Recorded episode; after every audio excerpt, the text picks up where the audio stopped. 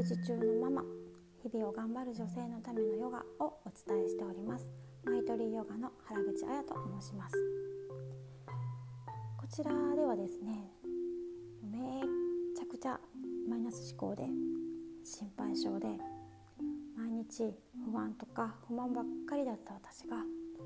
あありがたいな幸せやなと日々思えるようになったヨガ哲学についてゆっくお話しするラジオです。必要な方に届いてその方の今日が昨日よりもちょっとでもね心地いいものになったら嬉しいなと思っています。今日は1回目なのでちょっと自己紹介とヨガと私についてっていうところをねお話しさせていただきたいと思います。え私はですね大阪生まれ大阪育ちです。で26歳の時に結婚してあの旦那さんの仕事の関係ですぐにインドに飛び立ちました。それが2011年ですね。でそこに行ってそこでですねヨガと出会うんですけれども最初ね引っ越したマンションっていうのが本当人里離れたところで あのインド人しかいなくってですねあのしかもあの旦那さんもすぐ仕事に行っちゃって帰ってくるのも夜になってしまうしっていう感じでも日中ねほんとずっと埃っぽいあの家の中でいるっていう状態だったんですね。でそれをね1ヶ月ぐらいしているとさすがに病んできますよね。でこれはやばいと思ってちょっと外に出ないとって思ってうんまあインドといえばヨガかな。まあ、せっかく来てるしちょっとかじってみようかなみたいな感じすごい軽い気持ちで調べたらあの近くにあったのでそのヨガスタジオに行きました。でヨガスタジオって言ったらね日本のとヨガスタジオみたいなところを想像してはるかもしれないんですけれども私が行ったところはですね古い一軒家の地下室だったんですね。で看板もねないしここでいいんかなみたいな本当ドキドキしながら冷たい石の階段を降りていくとなんかよくわかんないあの音楽がふにゃふにゃ流れててでお香の匂いがしててで入った瞬間ですね中にいたインド人の方たちの視線が私にぐさっと刺さるあもう帰りたいってそこでね一瞬ひるみそうになったんですけれども、まあ、とりあえずここまで来たしと思ってスポワって引かれているマットの上に自分のマットをとりあえず引いてちょこんと座って待っていました。でその間もですね誰一人としてあのインド人の方ね私から目をそらさないんですね。そうあの向こうの方ねあのどんだけ至近距離でももうガン見してきはるんですよ。でうわもうめっちゃ怖いやんと思って早く始まってって思いながらドキドキドキドキもう体もカチコチでした。でいよいよスタートしてしたんですけどねあの英語のレッスンって聞いてたのに全然英語じゃないんですよ。というか英語なんだけれどもインドのヒンドゥー語なまりがすごくて全然聞き取れなかったんですよね。で何言ってはるか分かんないからもうとりあえず先生とか周りの方がやってる動きをとりあえず真似していくみたいな感じで進んでいきました。合ってるか合ってないか分からんけどとりあえずもう必死でついていって1時間半のレッスンが終わったんですね。そんな感じだったのに終わった後のこの肩周りとか体のすっきり感がすごいのとあと頭からねなんかスコーンって抜けたようなすっきり感を味わってもうそれでねうわすごいってとハマっちゃって、まあ、暇だったしねもうほぼほぼ毎日通うようになりました。でそうするうちにあの私社会人時代ねほんとずっと慢性的な腰痛持ちで朝も起きれない日があるぐらいだったんですけれどもいつの間にかその腰痛も治っていたりだとかあと、ね、ちっちゃい頃からずっと猫背や猫背やって言われてねおじいちゃんに背中に物差し刺されたりとか をするぐらいだったんですけどなんかあやちゃん姿勢いいよねって言っていただけるようになったりとか、まあ、あと柔軟性も増してねすごい体が快適になっていったんですよね。であこれやっぱいいなと思って、うん、なんかこれ伝えれたらいいなっていう気持ちもあったので2012年ですねインドのリシケシっていうヨガの聖地と呼ばれている場所があるんですけれどもそこに1ヶ月こもってティーチャートレーニングを受けましたでそこで初めて私はヨガ哲学というものがあるっていうことを知るんですね。でねそこ1年続けてたのにそんなんあることも知らんとただただレッスンに通って体を動かしてたって感じだったんですよ。でヨガ哲学のねお話を聞いてたんですけどまあ分かるっちゃ分かるけどみたいなうんっていう感じで、まあ、今思えばねその時の私はその教えを受け取るタイミングじゃなかったのねって思うんですけど、まあ、全然入ってこなかったんですよ。でもね試験はあるので、まあ、試験勉強っていう感じでね覚えてで無事資格をいただくことができましたでもまあ中大中はそれをお仕事にすることもないのであのまあその後もねヨガスタジオに通ったりだとかお家で自分でヨガ体を動かすヨガをしたりだとかっ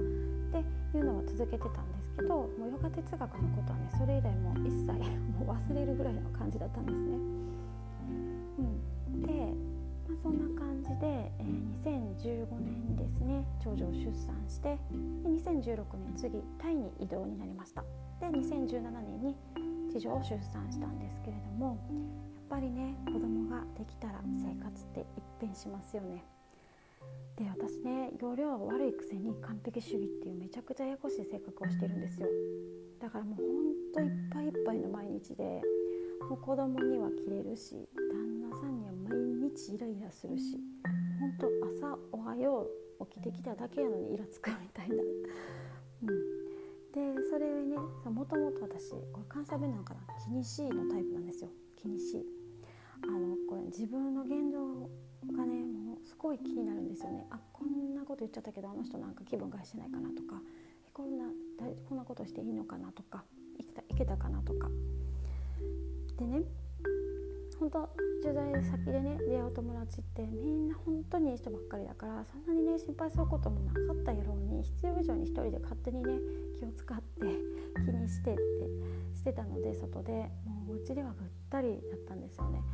でねだからそんな状況が続くとねもう木金あたりぐらいからもううわーってなってきて家で爆発して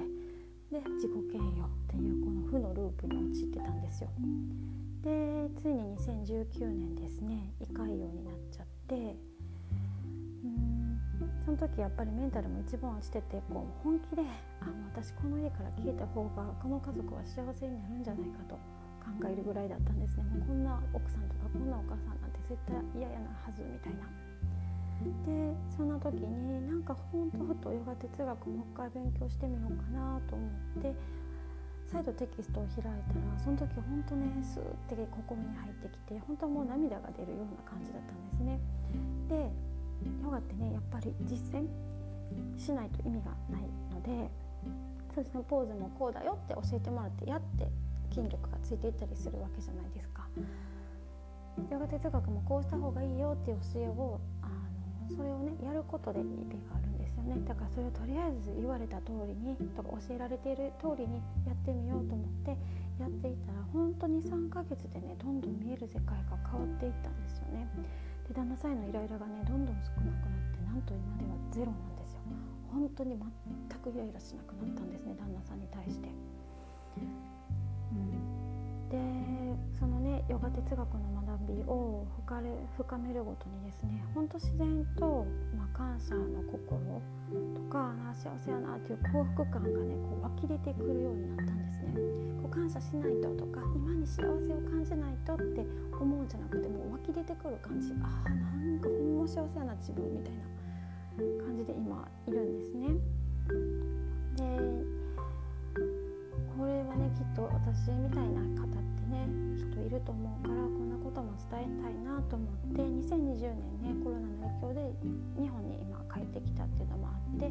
ヨガをお伝えするお仕事を始めてですねそういうヨガ哲学についてはインスタとかブログであの発信させていただいてるんですけれどもやっぱり文章を書く時って頭でちゃんと整理して書くからなんか綺麗にまとまるんですよね。そうだからすごい私をね悟った風悟った人みたいな感じで見ていただいているあの方とかもいてですねでもね私ねほんとまだまだ道半ばなんですよ今でもね子供にイラッとしてな普通にバンって怒っちゃうこともあるし 全然そうそう道半ばっていう感じなんですでも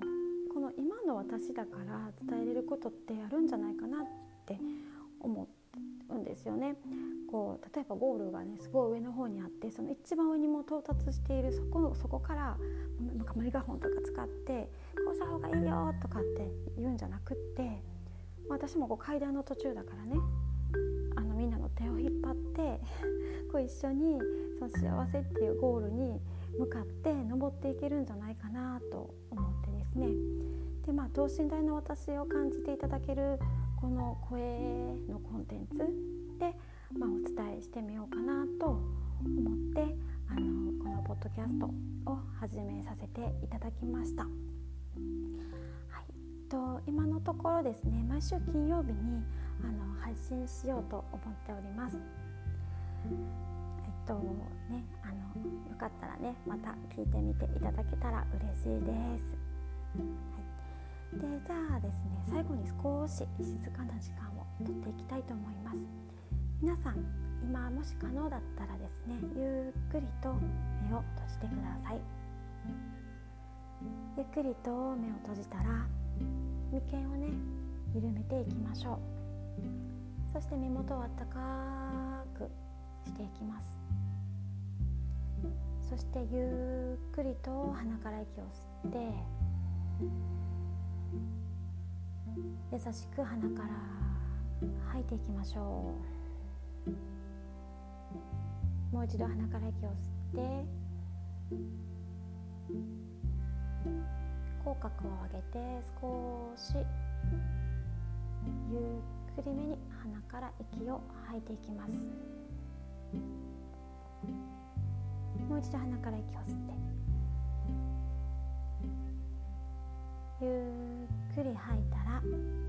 次の吸う息で目を開けていきましょう。はい。少し心なんか落ち着いたりしたらいいなと思います。今日は聞いていただきましてありがとうございました。まだまだ慣れないのでですねちょっと拙い喋りなんですけれどもあのよろしくお願いいたします。ではでは皆様あの明日から週末ですね。楽しい週末をお過ごしください。原口彩でした。